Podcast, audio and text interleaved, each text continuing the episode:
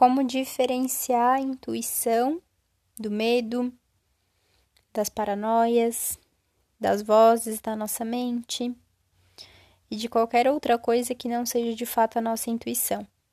Essa pergunta é, eu recebi através do Instagram de uma cliente, seguidora, querida, e achei super pertinente trazer aqui para o podcast, porque foi também um questionamento que eu tive no início do meu processo. Esse podcast vai ser curto, acredito eu, porque a resposta ela é simples e fácil de ser colocada em prática. Na verdade, a principal ferramenta que faz com que a gente diferencie a intuição de qualquer outra coisa é o autoconhecimento.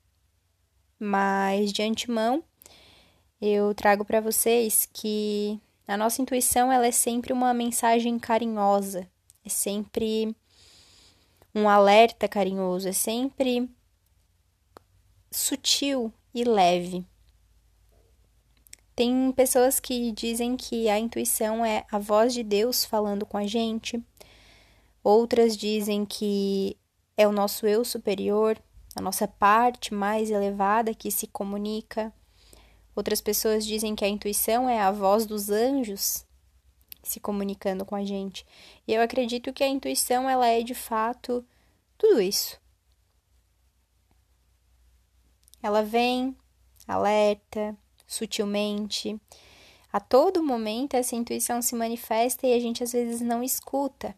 E é importante a gente diferenciar intuição da voz dos nossos traumas. Por que, que eu trago isso? Porque às vezes a intuição ela quer sim que a gente se afaste daquele cara. Vou usar um exemplo bem para as mulheres, assim. Às vezes a nossa intuição, ela vem é, além daquele sopro no nosso ouvido falando, não vai nesse encontro, não sai com esse cara. Ela também vai trazer situações para a gente entender essa mensagem. E o autoconhecimento é importante para que de fato a gente saiba quando é intuição e quando nada mais é do que os nossos traumas de outras relações, das relações é, que a gente presenciou quando criança e que geraram algum tipo de trauma, de crença limitante em relação aos relacionamentos. Quando é medo, quando é trauma, quando é paranoia, isso vai vir essa mensagem, diferente da intuição, vai vir com um peso, com medo ou com, com uma energia um pouco mais pesada de fato.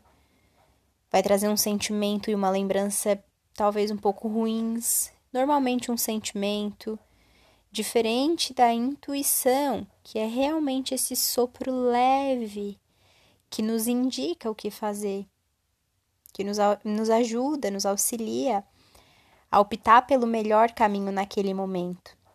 E como que a gente desenvolve essa intuição, então? Praticando, ouvindo, é, no nosso dia a dia, situações muito simples. Muitas vezes a gente pode nem perceber, uh, estamos em meio a uma pandemia, né? As festas não estão acontecendo, a gente tem saído, a maioria das pessoas tem saído somente para o necessário, mas observa quantas vezes você sentiu, e eu acredito que muitas, porque eu já senti, que não era para ir em determinada festa, determinado local com determinadas pessoas. E mesmo assim eu calei essa voz, a gente acaba calando essa voz que fala para a gente não ir. E chega lá, acontece algo de errado, ou a gente não se sente bem, ou a gente vê algo que não gostaria. A voz da nossa intuição é isso.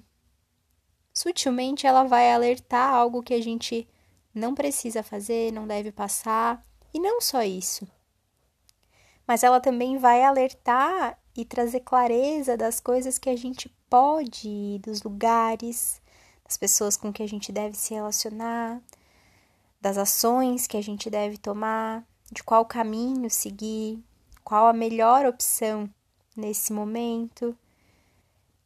Então eu indico muito que a gente comece, que vocês comecem a treinar mais o ouvir essa intuição em coisas básicas do dia a dia. Parar e pensar antes de tomar uma decisão, sentir antes de tomar uma decisão. Tem uma uma dica, uma técnica, um exercício que eu lembrei agora enquanto estava aqui falando e que me ajudou muito por muito tempo antes de, de, de, de ouvir a minha intuição era algo orgânico, natural. Antes de que, que isso fosse algo natural, eu utilizava isso e eu me lembro de já ter indicado para algumas pessoas é, que eu atendo. E é algo muito simples. Quando tu precisar tomar uma decisão, tu vai para um lugar onde tu tenha silêncio. Não precisa de muito tempo, não precisa de nada elaborado, mas vai para um lugar onde tu tenha silêncio. Coloca as mãos no teu coração, ou pelo menos uma mão no teu coração, fecha os olhos. Faz umas três respirações bem profundas para trazer realmente a tua atenção para o momento presente. E tu vai perguntar em voz alta. Por exemplo, é o melhor para mim ir nesse lugar? E antes que a tua mente racional te traga a resposta, como tu vai estar com a mão na mão no teu coração, a mão no teu peito? Quando tu fizer a pergunta, tu vai respirar e tu vai simplesmente sentir. É como se a voz da intuição ela falasse antes do pensamento. Eu acho que isso é o que melhor define a intuição. Ela não, ela vem antes do pensamento. Ela vem de muito mais profundo do que apenas da nossa mente. Então, é treino, é confiar, confiar muito e ir testando até que chegue o momento onde tu saiba exatamente o que é a tua intuição e o que são as outras coisas todas que podem é, estar confundindo ou sendo confundidas com a intuição. Para mim, hoje, isso já é muito mais claro por conta principalmente do Theta Healing e do Reiki, que são duas técnicas que eu atendo, para quem não sabe, e onde eu precisava confiar nessa intuição, senão, onde eu preciso, na verdade, confiar nessa intuição, senão ambas as técnicas não fluem muito. E é engraçado porque eu lembro que numa das primeiras vezes que eu tive assim um lapso intuitivo consciente de saber que aquilo era a minha intuição falando comigo, eu tive medo de expor, porque eu estava atendendo uma cliente com reiki e simplesmente no atendimento com ela me vieram muitas coisas para serem ditas a ela. E era uma responsabilidade, né? Falar. Eu lembro que a mensagem era algo bastante sério, assim, não ruim, mas sério, como se fosse realmente é, uma mensagem do eu superior dela utilizando a mim para passar. Então tinha um peso. E se ela dissesse que aquilo não fazia sentido? Eu fiquei com muitos, é, muitos pensamentos assim de será que eu falo? Será que eu não falo? Terminando a sessão, eu falei para ela, meio sem jeito ainda, isso foi bem no início da, dos meus trabalhos como terapeuta, né, de forma integral. E depois daquele dia, onde eu passei para ela tudo que veio de forma intuitiva, e ela me disse que fazia todo sentido, tudo exatamente, ela confirmou. Eu passei a confiar mais na minha intuição e, e comecei a fazer as coisas que eu sentia. Por exemplo, sempre que vinha algo intuitivamente para falar para uma pessoa num agendamento, aliás, num atendimento, ou para alguém próximo, eu falava, ainda falo. Mesmo em conversas informais, ainda se eu sinto de falar algo para alguém, uma palavra diferente, perguntar algo específico, eu pergunto, porque às vezes a gente até sente Muitas vezes a gente sente o que uma pessoa está precisando através da nossa intuição, por exemplo. Explico. É, às vezes encontramos um amigo ou uma amiga e naquele momento a pessoa está precisando ouvir uma determinada palavra que qualquer pessoa, sendo ela terapeuta ou não, pode dar. E quando tu te abre para ouvir a tua intuição, a tua forma de se relacionar, de ouvir e de conversar com o outro também muda. Porque tu vai tu pode, né, vir a falar as coisas que a pessoa precisa ouvir naquele momento, e isso é muito bacana. Além, claro, de tomar atitudes mais certas, ter ações mais é, direcionadas. Quando a gente ouve a nossa, a nossa intuição, confia nela, as nossas ações elas têm uma direção e, e geralmente essa direção é uma direção para o bem maior.